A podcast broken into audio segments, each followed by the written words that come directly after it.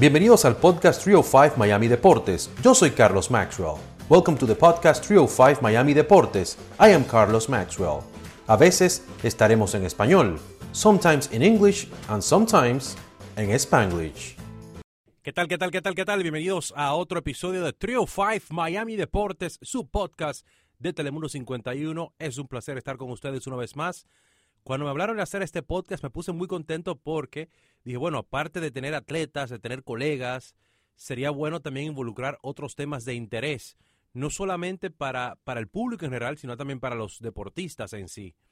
Y este tema me, ha llamado mucho la atención porque muchos jugadores o muchos atletas, a, a muchos de ellos se les hace difícil tener que retirarse.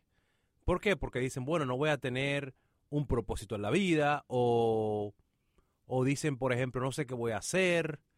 Eh, otros dicen, bueno, no sé hacer más nada, esto es, esta es mi vida, estoy en el estrellato, tengo toda esta fama, todo este dinero, se me va a hacer difícil ser un ciudadano común. Otros lo toman como si nada. Yo siento, por ejemplo, que Dwayne Wade lo tomó muy bien su retiro. Eh, anunció que no iba a ser su, su, último año, realizó su gira y todo perfecto. Eh, en el béisbol, Derek Jeter me pareció que cuando se retiró, dijo que se iba a retirar, le hicieron homenajes en los diferentes parques y, ya luego, bueno, se retiró y hasta decía después, bueno, dice después, bueno, ya no lo extraño y no, y ni he tocado un guante y una pelota, dijo meses después Derek Jeter, o sea que, que lo tomó de lo más normal. Eh, Kobe Bryant, que en, que en, paz descanse, su esposa siempre decía, bueno, eh, es que ver para creer, a veces se va a retirar, a veces no, no sé si él puede aguantar el retiro y luego lo tomó muy bien y se dedicó al mundo de los negocios. Bueno, tenemos el caso también de Pau Gasol que se retiró después de haber ganado un campeonato con el Barcelona en su natal España eh, y ahora tiene un puesto ahí con el Comité Olímpico Internacional representando atletas. Así que ya él tenía más o menos un norte de lo que quería hacer después de. Eh, otros, por ejemplo, como CJ McCollum, que participa en programas de radio, en podcast, tiene su, propia, su propio show de radio ya se están preparando para la vida después del basquetbolista. No, no que él está para retiro, sino lo que quiero decir es que ya él tiene otro trabajo, tiene otra cosa más que hacer. Otros atletas, como el caso de Aaron Rodgers, han sido presentadores, eh, otros han actuado también.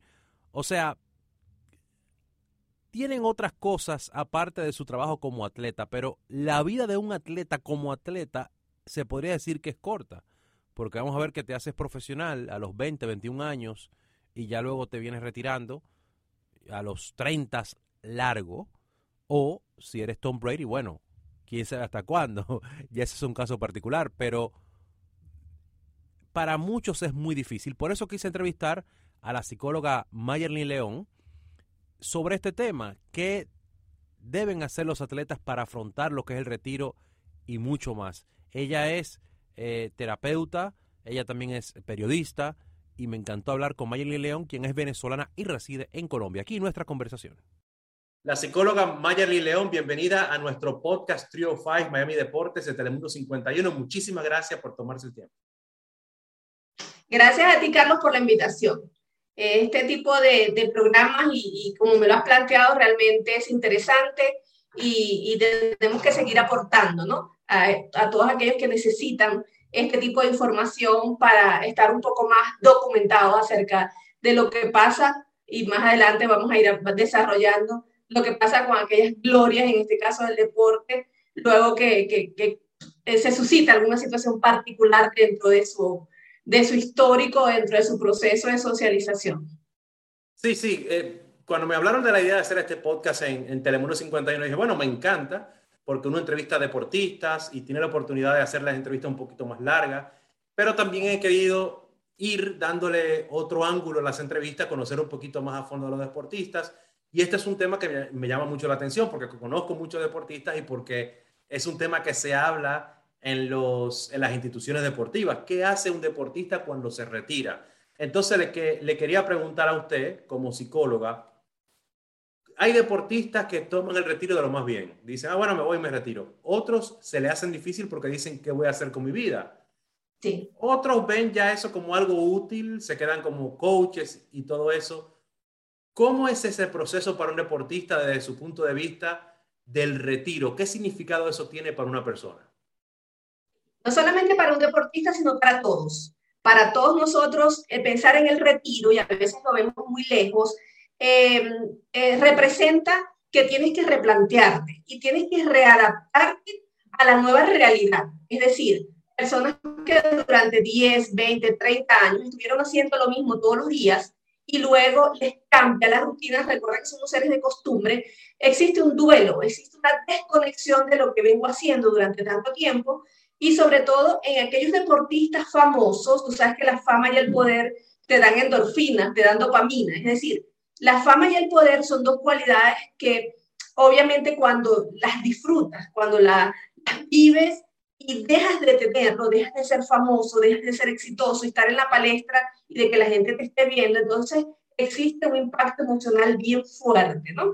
Eh, y, y, y, hemos visto a lo largo de la historia gente, en este caso el deporte, eh, en el mundo del deporte, que por una u otra razón eh, se ven desvinculados o de manera abrupta porque de pronto, no sé, les ocurre un accidente, eh, les sucede algo y tienen que tomar la decisión de retirarse, o aquellos que por procesos naturales del ser humano envejecen y entonces deben retirarse, ¿no? Entonces, obviamente hay un proceso eh, a nivel psicológico que impacta su salud incluso física. Y decimos de pronto, ¿por qué estaba tan activo hace dos meses cuando todavía era famoso y ya se retiró? Inmediatamente cambia incluso su actitud corporal, eh, su aspecto físico, eh, porque ya no estoy produciendo neurotransmisores y hormonas de felicidad que me hacen sentir como que estoy por encima de los otros ciudadanos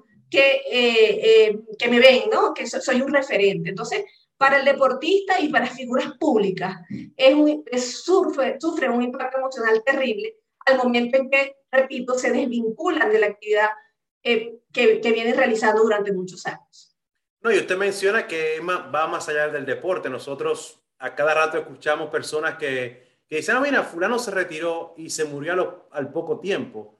Y por eso vemos personas, me imagino, que son tan activas, incluso cuando ya entran en edad y siguen trabajando, porque dicen, es que, es que sin esto no soy nada.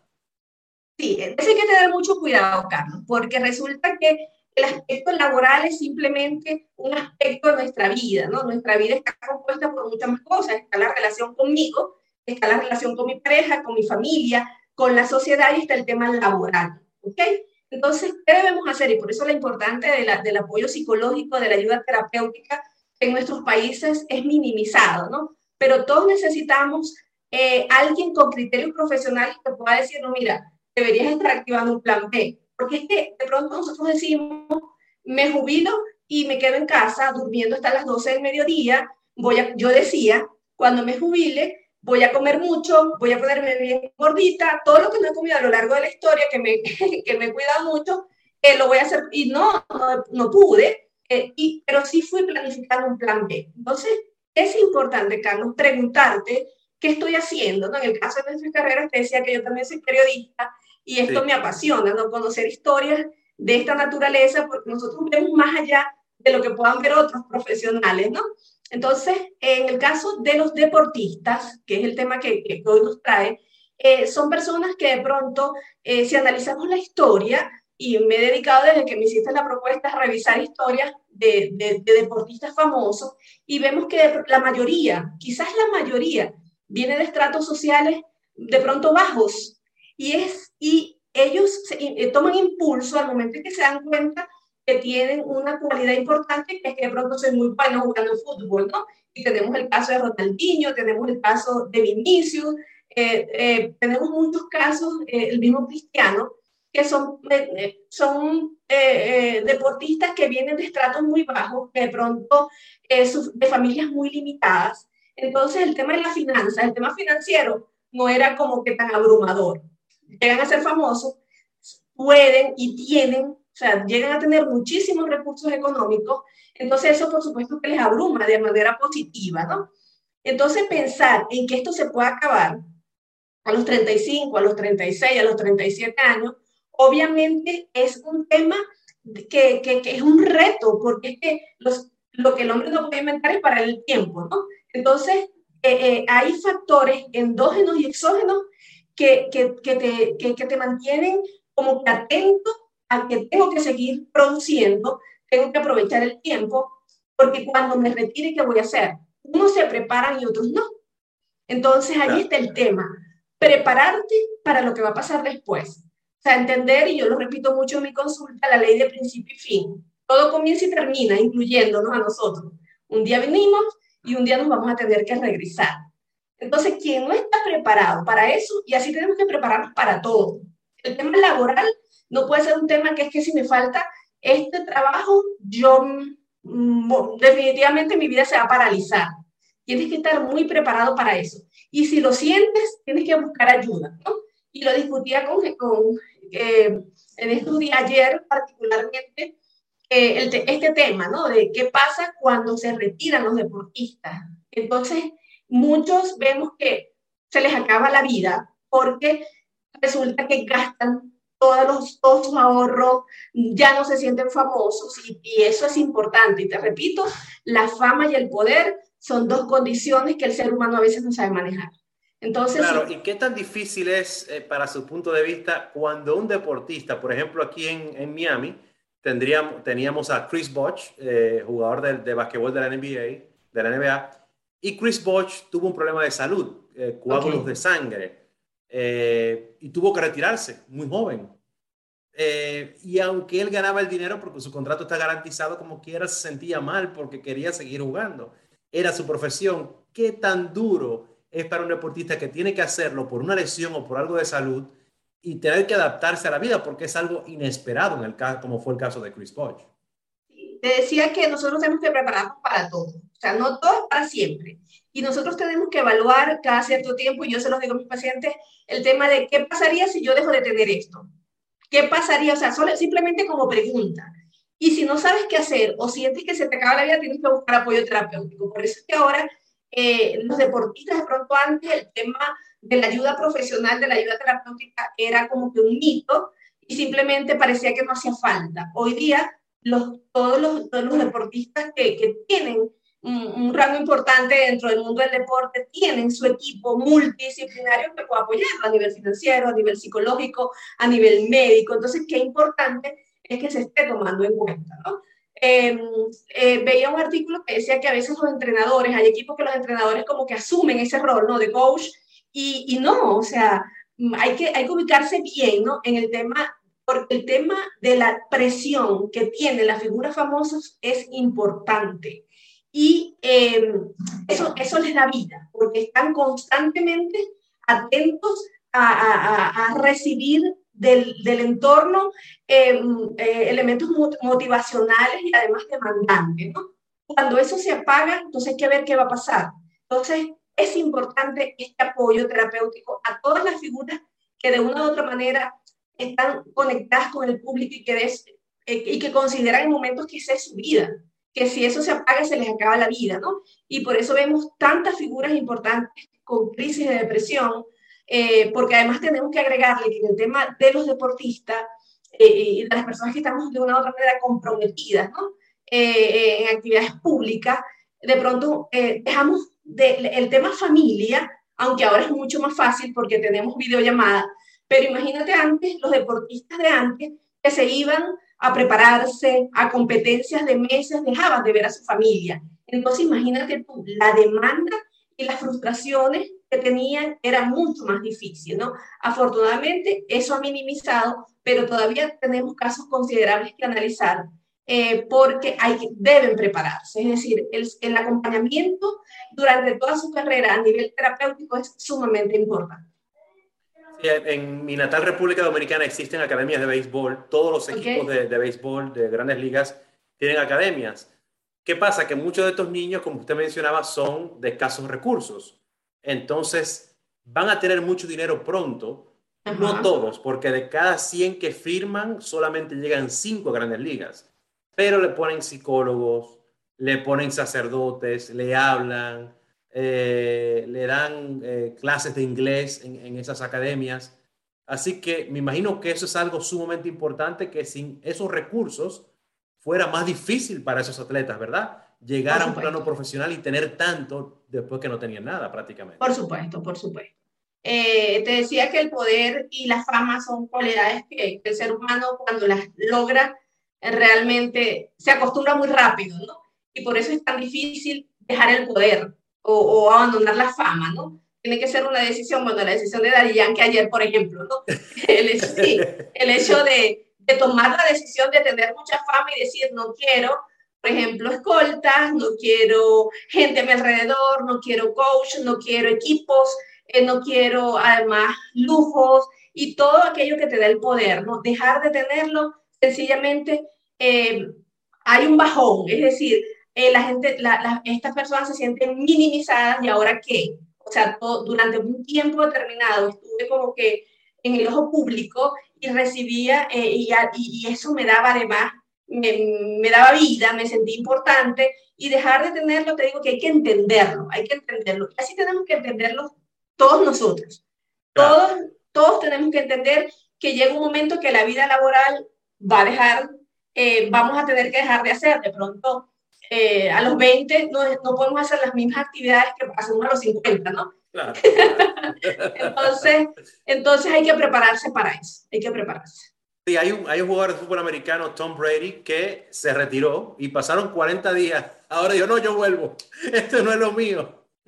Sí, sí, sí. Eh, bueno, vemos el caso, eh, el caso eh, de Vinicius, que o sea, estuve leyendo acerca de él y me, o sea, el tema de que de un momento en que ya no podía, o sea, la crisis depresiva era tan fuerte que tuvo que someterse, además se dio cuenta que era importante, ¿no? el tema que debía recibir apoyo terapéutico. nosotros y sobre todo en nuestros países cuesta mucho, pero tenemos que hacerlo. Es decir, siempre es importante tener ese apoyo profesional que pueda decirte, mira, esto está pasando, ¿no? Y, y, y, y, que influyen muchas cosas, el tema de no dormir bien, el tema de no alimentarse bien, el tema de estar lejos de las familias, es, decir, influyen muchos factores en la vida de los deportistas y llega un momento en que dicen, y ahora, o sea, ahora mm, eh, cuando se les acaba la carrera, por la razón que sea, o bien porque se lesionen, o porque definitivamente ya llegaron a una edad que no pueden continuar, obviamente el impacto emocional deben trabajar. Mayerly, ¿dónde la gente puede eh, comunicarse con usted, sus redes sociales y también si me puede decir alguno de los trabajos que ha hecho en el mundo del periodismo también? bueno, eh, en el mundo del periodismo, eh, el próximo mes debe estar saliendo mi libro por Amazon. Inmediatamente que salga te, voy a informar. ¿Cómo se llama su libro? el próximo mes va a estar saliendo, yo te informo. Oh, perfecto, perfecto, ok, ok. Sí, yo tuve mucha experiencia, tuve 17 años de experiencia en una de las cárceles más peligrosas de mi país, en la cárcel nacional de Maracay. Entonces, allí, aparte de la readaptación social y de la psicoterapia, pude ejercer el periodismo y luego a lo largo de mi, historia en la Corporación de Desarrollo del Zulia, eh, trabajé mi vida, y este es mi plan B, fíjate que este es mi plan B, porque siempre trabajé en la administración pública de mi país y mi plan B es la psicoterapia. Entonces, al momento en que ya se terminó, me puedo ocupar de esto que es realmente mi pasión. Mis redes sociales es Soy Mayerlin León. Eh, allí pueden encontrarme, allí pueden hacerme cualquier pregunta, cualquier asesoría. Eh, también hago consulta, o sea, hay gente que me escribe mucho, ¿qué, ¿qué hago? ¿Qué leo? ¿Qué libro me recomienda para poder superar la ansiedad, la depresión? Y resulta que no, tienes que buscar ayuda profesional. O sea, siempre es importante tú, un libro, tú puedes leer un libro, pero no es igual que recibas apoyo profesional de alguien que te pueda guiar, porque todos necesitamos en algún momento de nuestra vida alguien que nos apoye, incluyéndome. Es decir, todos. Claro, todos necesitamos ese apoyo. Mayerly, muchísimas gracias por su tiempo y espero que se repita. Ah, igual, igual, muchas gracias y cuando quieras, o sea, solamente contactarme como, como pasa esta vez, estoy a tu orden, Carlos. Muchísimas gracias. Muchas gracias a usted. Bueno, muchísimas gracias a Mayerly por su tiempo. De verdad que fue de mucho aprendizaje esta entrevista. Y tenemos que hablar también de los Miami Marlins porque eh, esta semana presentaron a Jorge Soler, el cubano Jorge Soler, MVP de la pasada Serie Mundial. Y bueno, lo presentaron oficialmente ahí en Júpiter. Y Jorge Soler, señores, firmó su contrato de tres años y 36 millones de dólares Así que felicidades al cubano, quien estaba con los Cubs, estuvo también con los Reales de Kansas City y también estuvo con los Bravos de Atlanta. Ya tiene dos series mundiales, en el 16 con los Cubs y en el 2021 con los Atlanta Braves. Bienvenido a mi amigo Jorge Soler y hasta aquí esta edición. Muchas gracias por haber escuchado este episodio de Trio 5 Miami Deportes. Until next time.